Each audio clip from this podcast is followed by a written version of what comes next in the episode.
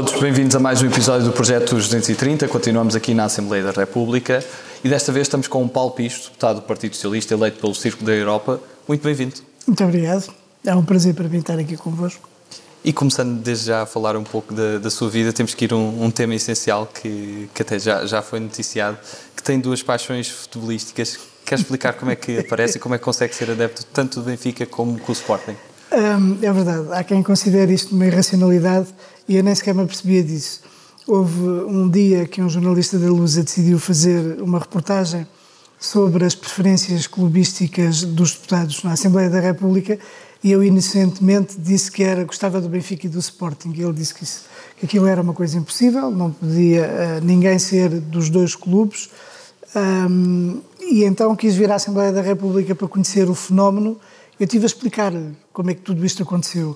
E aconteceu porque o meu tio tinha um tio, que entretanto já faleceu há muitos anos, que era completamente doido pelo Sporting e que me puxava para eu também ser do Sporting de uma forma muito, muito veemente.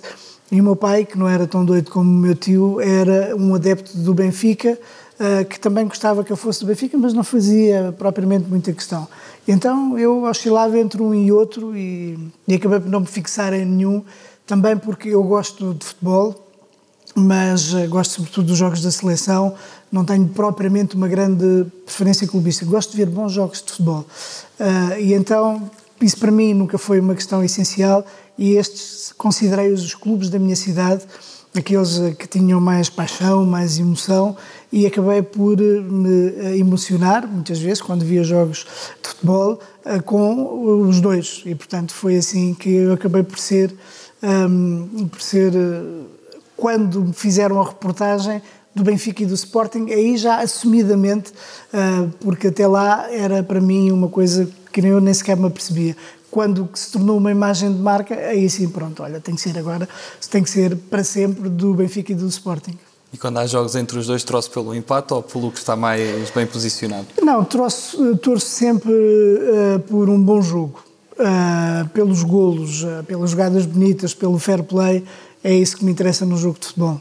E é isso também falta um pouco neste momento, um fair play desportivo falta muito fair play desportivo, há muito ruído há, é, para lá das margens do campo de futebol, com os dirigentes desportivos, as questões à volta dos árbitros. Acho que os árbitros nunca são devidamente respeitados.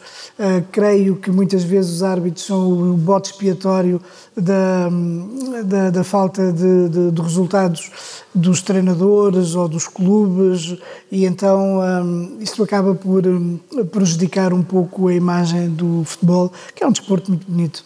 Falando também de outras memórias da sua infância, quais foram os momentos que também o marcaram mais no seu crescimento também em que luz?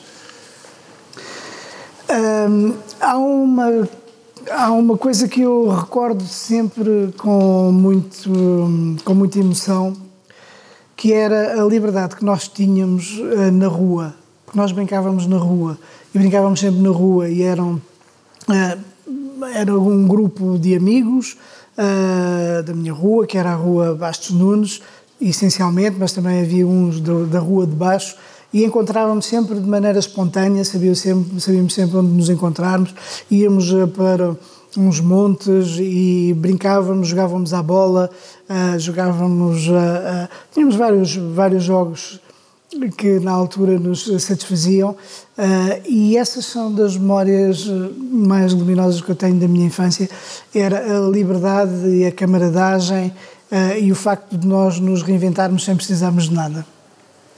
E depois, mais tarde, na, na sua adolescência, sentiu-se muito o período de transição democrática? Eram memórias marcantes também desse tempo? Não percebi. O período de transição democrática também se sentiu muito? Sim, porque uh, eu vivia a política em minha casa porque o meu avô era um dos ativistas do Partido Comunista.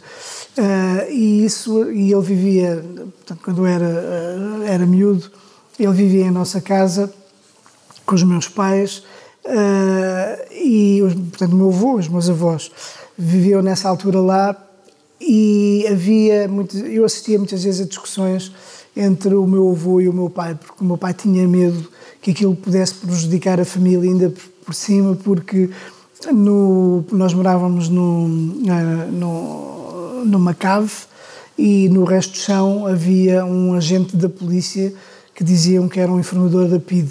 E, portanto, isso aumentava o receio do meu pai e algumas vezes eu ouvi-os a discutir e, portanto, essa memória política foi uma das coisas que também me ficou da minha infância. E quais foram as primeiras eleições que também se lembra de assistir e de viver mais eh, intensamente? Eu sempre procurei acompanhar, porque desde muito novo sempre gostei de ler, de acompanhar, eh, de acompanhar as notícias. Eu lia muitos jornais eh, na, na altura, quando havia uh, os jornais, uh, os, os, jornais diários, o Século, o Diário de Lisboa, era um leitor assíduo e procurava, desde cedo, procurei sempre acompanhar. Um, as eleições que eu, recordo-me da primeira vez em que uh, fui uh, votar e senti de facto uma, uma enorme emoção. Eu acompanhei, eu, o 25 de Abril ocorreu quando eu tinha uh, 12, 13 anos e passado pouco tempo. Desde, desde essa altura comecei a interessar-me pela forma como as coisas estavam a desenvolver-se. Percebia que havia uma grande confusão na nossa sociedade, sentia que havia assim uma situação quase caótica. Lembro-me de uh, depois quando uh, comecei a ganhar consciência política, a querer intervir, intervi ecologicamente um, uh, entre a Luz e a Amadora, fazíamos parte de uma associação andávamos a fazer a identificação, queríamos aquela vontade de mudar o mundo. Depois, mais tarde, como jornalista, era isso também que estava presente. Uh, e uh, quando pude votar pela primeira vez, isso para mim constituiu uma emoção uma, muito grande, porque me senti verdadeiramente parte uh, desta, deste processo de transformação que, do ponto de vista da cidadania, todos podemos dar e a melhor maneira de o fazer é votando. E foi esse gosto pela leitura de vários jornais que também trouxe o gosto mais tarde pelo jornalismo? Uh, sim, porque a paixão que eu sempre tive pela leitura uh, e também pela escrita, eu, quando era miúdo, uh, comecei a escrever muito cedo e tinha orgulho em exibir já minha, as minhas capacidades um, como a, a escrever um, e desde sempre gostei de escrever.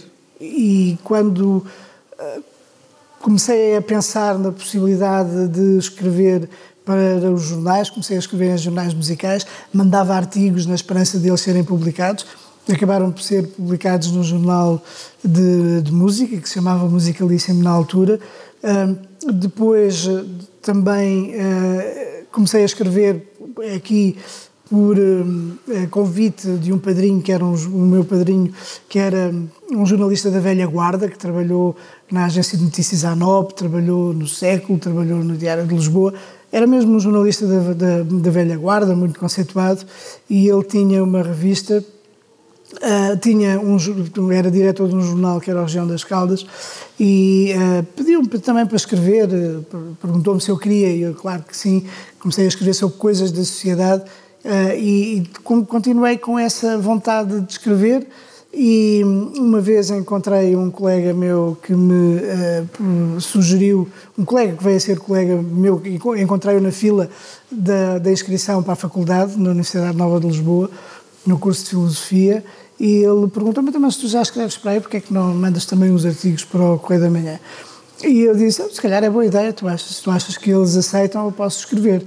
E ele recordo-me bem, escrevi três artigos, um sobre o conflito das ideologias, o socialismo e o capitalismo, uh, sobre, um sobre a União Europeia, porque eu sempre fui um devoto da União Europeia, e outro sobre as relações no trabalho, porque eu na altura trabalhava numa na, na, revista do setor alimentar, no Centro de Formação Profissional do Setor Alimentar, na Pontinha, um, e portanto tinha também aquela experiência de como as coisas passavam no trabalho, como achava que a organização era uma organização muito deficiente em termos da eficácia, da produtividade, do relacionamento entre as pessoas e como isso afetava. Escrevi estes três artigos que enviei para o Correio da Manhã, assim de rajada, e depois uh, ia uh, todos os dias, porque a minha casa ficava longe da banca dos jornais, que era na estação de Queluz, e todos os dias eu ia uh, comprar, comprar um jornal na esperança de ter lá o artigo. Eu repeti isto durante semanas a fio e o artigo nunca mais saía. Quando finalmente saiu o primeiro artigo, fiquei de tal maneira entusiasmo, fui para casa a correr e escrevi logo mais três artigos que enviei. Depois, a partir daí, continuei sempre a escrever para o Correio da Manhã, até que houve um dia que eu decidi ir perguntar, estava na faculdade, na altura também, e decidi perguntar se eles não me aceitariam como jornalista, e eles disseram que sim. Na altura, recordo-me que era o chefe de redação, era o Andrade Guerra, um, e que, que, sim, que ele até disse, ah, mas eu pensava que já estava, já trabalhava e tal. Disse, não, então espero que talvez tenhamos notícias para si. Passado 15 dias chamaram. E nessa altura também estudava filosofia? Estudava filosofia na Universidade Nova de Lisboa. E o que é que também trouxe esse gosto pela filosofia? O gosto pelo conhecimento, uh, pela observação das coisas, o conhecimento, a, a, a, compreensão do mundo, das pessoas. Uh, sempre tive uma certa tendência para a dispersão também. Eu sempre gostei de tudo, nunca me fixei propriamente numa área, sempre gostei de tudo e a filosofia, de alguma maneira, permitia-me um, uh, entrar por a diversidade dos temas eh, que fazem parte da sociedade, da vida, do conhecimento, tudo isso. Da ciência, da literatura, hum, da poesia, de tudo. E essa devolução que também falou há pouco de, pela União Europeia leva-o também a Bruxelas? Um, eu depois, quando entrei no, no Correio da Manhã, uh, especializei-me em assuntos europeus e, portanto, cobria, estive sempre na área da política. Sempre tive a paixão pela política, porque veio desde cedo. E uh, houve uma altura que fez uma transição e também especializei-me no, nos assuntos europeus e até que surgiu a oportunidade que nasceu na, na Rábida durante um, uma, uma, uma, convenção, uma conferência dos socialistas europeus, no, no, portanto, na, que organizaram lá um encontro de, de discussão e, e a partir daí surgiu a oportunidade de eu ir para Bruxelas. O facto de ter ido para Bruxelas, eu sempre fui um europeísta convicto. Um, sempre achei que uh, o nosso destino coletivo uh, será muito melhor conseguido em benefício de todos os cidadãos europeus se nós pertencermos a este espaço, que eu vejo como um espaço em que um conjunto de países independentemente dos seus níveis de desenvolvimento, define um conjunto de objetivos e coloca os seus meios uh, para que eles possam ser atingidos, puxando todos uns pelos outros, que é isso que no fundo acontece na União Europeia, uh, e achei sempre que aquilo que a União Europeia tinha conseguido de criar este espaço de desenvolvimento, este espaço de liberdade, este espaço de concórdia, de harmonia, em que as fronteiras eh, foram derrubadas, que era uma aquisição de natureza civilizacional. As fronteiras sempre foi aquilo que separou os países e que sempre separou os povos. Quando se derrubam as fronteiras, aproximam-se os povos e aproximam-se os países. E isto é algo que tem um valor tão grande, sobretudo para um continente que viveu uh, guerras tão mortíferas como a Primeira e a Segunda Guerra Mundial, sem contar com todas as outras que houve ao longo da história para um continente que viveu esses traumas, uh, derrubar fronteiras foi, uh, para mim, era de facto uma, um, uma conquista civilizacional e que não tem paralelo nem uh, nos outros continentes, nem na história, nem em nenhum outro bloco regional que tem as suas organizações, Uh, que procuram pôr em conjunto um conjunto algumas alguns objetivos de desenvolvimento e de partilha mas que nunca conseguiram nunca conseguiram um nível de organização de sucesso que a União Europeia conseguiu e portanto para mim o espaço da União Europeia é em que os cidadãos se encontram com regularidade, que não têm fronteiras, não estão submetidos às fronteiras, que se encontram com, com essa regularidade em pé de igualdade um português não é menos ou nem mais do que um alemão, ou que um finlandês, ou que um grego, ou que um espanhol. E é esta diversidade que nós todos respeitamos e na qual vivemos e convivemos, que eu acho que deve verdadeiramente ser preservada sem fronteiras. Temos que saber preservar a ausência de fronteiras para que uh, nós continuemos a conviver um, uns com os outros no respeito pela diversidade que faz parte, pela diversidade cultural que faz parte da Europa. E o que é que sente que mudou mais na União, desde o período que lá esteve, nos anos 90 para, para agora?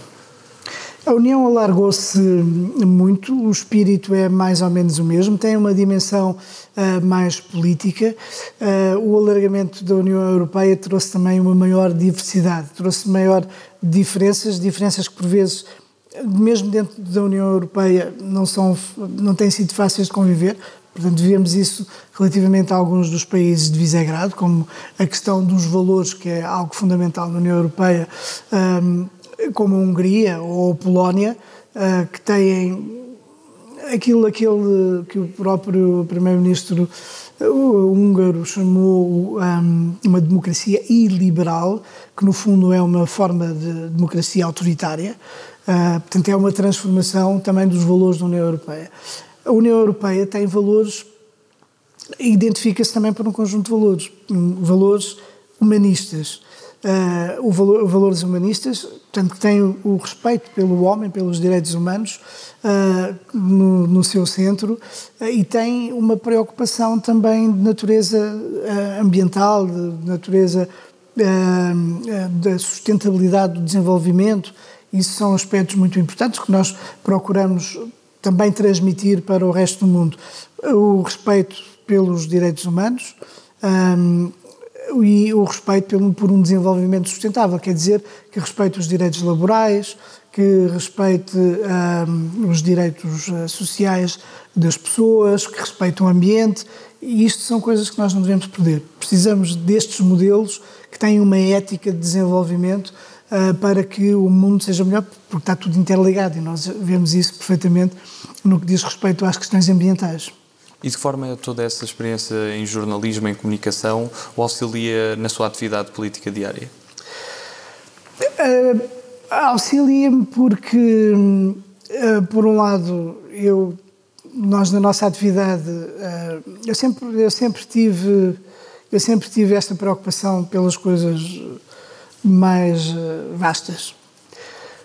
E no âmbito, a minha área é, são as comunidades portuguesas e a política externa é uma área que é eh, que merece merece uma outra abordagem pela sua dimensão e pela sua importância.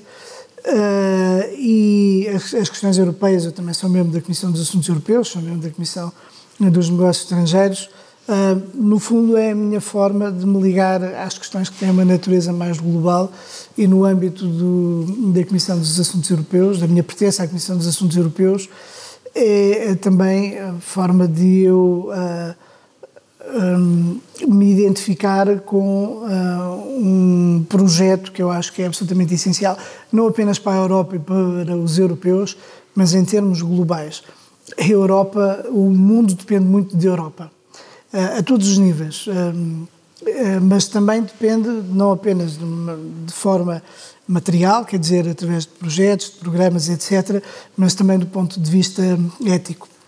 Sabendo nós que esta questão da ética não é uma coisa uh, que seja com, completa, tem sempre as suas contradições, não é? Mas é, isso também faz parte desta dialética do desenvolvimento e da procura de que uh, a ética se possa concretizar também dentro da Europa, no, no, respeito pelos princípios e que também isso possa ter uma projeção uh, noutros espaços um, eh, geográficos. E sendo eleito pelo Círculo da Europa, o que é que considera que consegue ver e que nem todos os portugueses conseguem ver relativamente à diáspora? Um, precisamente essa importância que tem a presença portuguesa no mundo. Por vezes não é óbvio, e até porque na nossa, na, na, na nossa, na, nossa sociedade, na sociedade portuguesa, um, a diáspora, as comunidades portuguesas nem sempre foram vistas sem alguma dose de preconceito. Haverá razões para isso. A imigração portuguesa nos anos 60 e 70 poderá ter dado também esse contributo, mas também a história eh, da relação do, do, do, regime durante a ditadura com a imigração era uma, era uma, era uma relação que estigmatizava a imigração. Portanto, tudo isto são aspectos que acabam por eh, ficar. E depois o facto de as pessoas estarem longe, não, não participarem diretamente na vida no nosso país, acaba também por criar algum tipo de afastamento no que diz respeito às políticas públicas que lhes são dirigidas.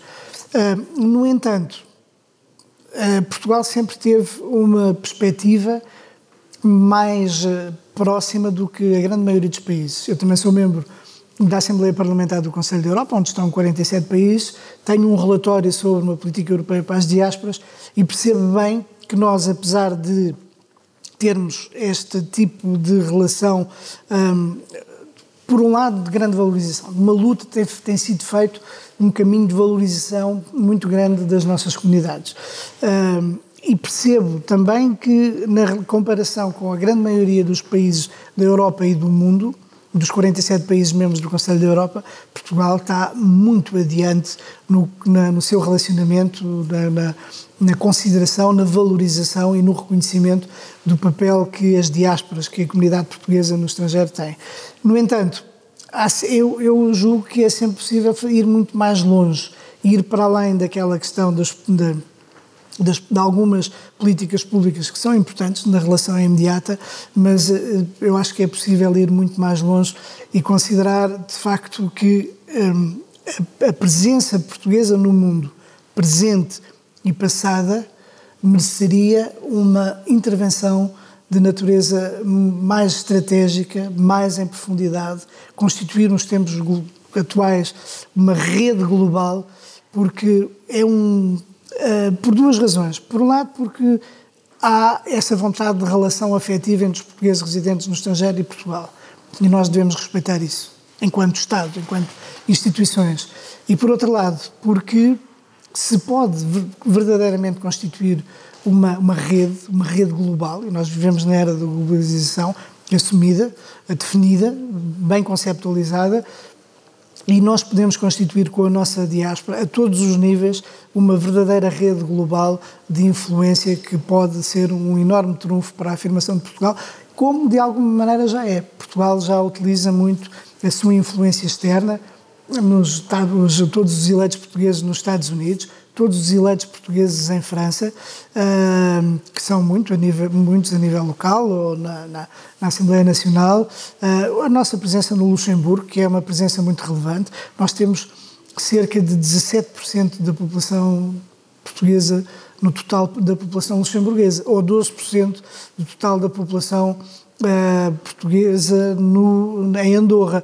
Apesar de serem países pequenos, isto dá-nos uma, uma capacidade de intervenção e, de, e de, de, reconhecimento que nós devemos ter, mas dá-nos uma capacidade de intervenção que é muito grande e que os poderes públicos, Portugal, os governos, todos eles deveriam levar em atenção esta influência que nós podemos ter, que é importante em termos económicos, em termos culturais, em termos diplomáticos, e, e, e se bem que isto hoje esteja muito mais presente do que no passado, hum, a verdade é que a sociedade como um todo ainda, ainda é, é demasiado, ainda se deixa sobrebar demasiado pelo cotidiano, pelos problemas nossos internos aqui do país e que uh, descuramos por vezes um pouco a nossa dimensão externa que mereceria muito mais atenção. Chegamos agora à segunda parte da, da nossa entrevista e vamos diretamente para, para as nossas escolhas. E a primeira escolha que lhe proponho entre humildade e ambição? Hum, as duas. Cães ou gatos? Gatos. Centro-esquerda ou esquerda? De esquerda. Sagres ou Superboc? Sagres. Amália ou Variações? Uh, Mália. O que é que sente que consegue vencer sempre a distância? Uh,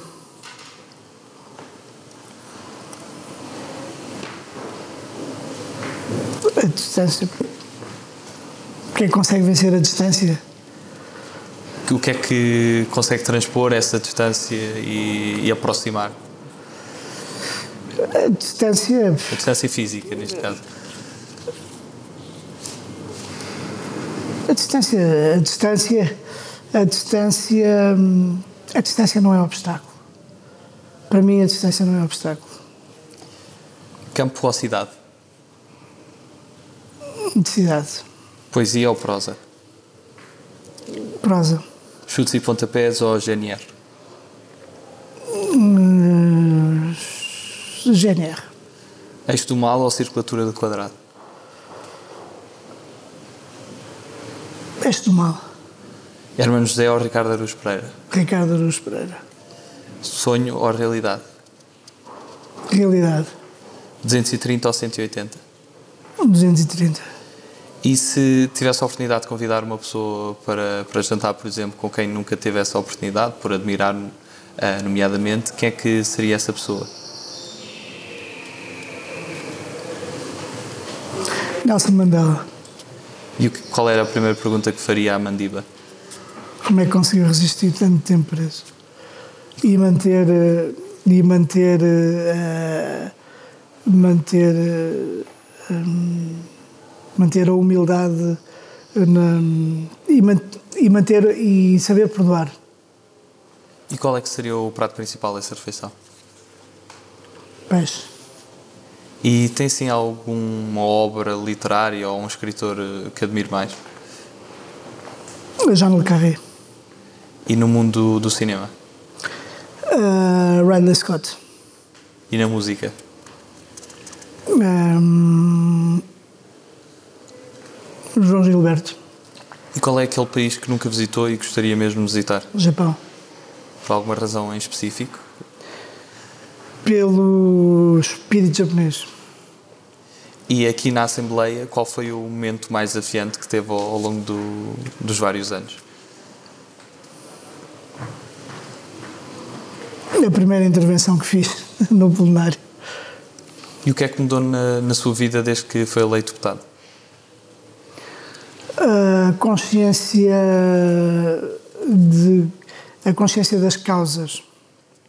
E como é que gostaria que a sua atuação política fosse relembrada mais tarde? Hum, com a esperança de ter dado algum contributo para mudar as coisas de forma positiva e a vida de algumas pessoas. E qual é que sente que foi o episódio mais marcante da história de Portugal? Hum, acho que o 25 de Abril. Passamos um conjunto de, palavras soltas e peço que, que me diga numa ou em poucas palavras o que é que associa a esta palavra. A primeira que escolhi é diáspora, Ah, nação.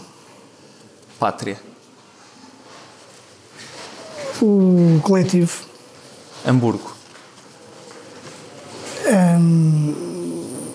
A comunidade portuguesa. segunda circular, De segunda circular trânsito. língua, Não portugue- é? língua portuguesa, Património inestimável. multilateralismo, Ah, o, o, o equilíbrio fundamental para, ah, para um mundo melhor. Cabo Delgado, Ah, a necessidade de uma, de uma intervenção ah, imediata em várias dimensões, designadamente humanitária. Bielorrússia, Ah, uma ditadura que precisa de cair. diplomacia, Fundamental para aproximar os povos.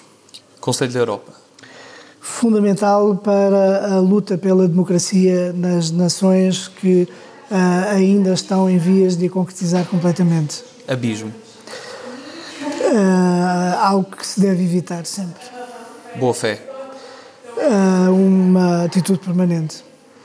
RTP, Ah, um canal ah, público que deve cumprir a sua missão de serviço público. voto à distância,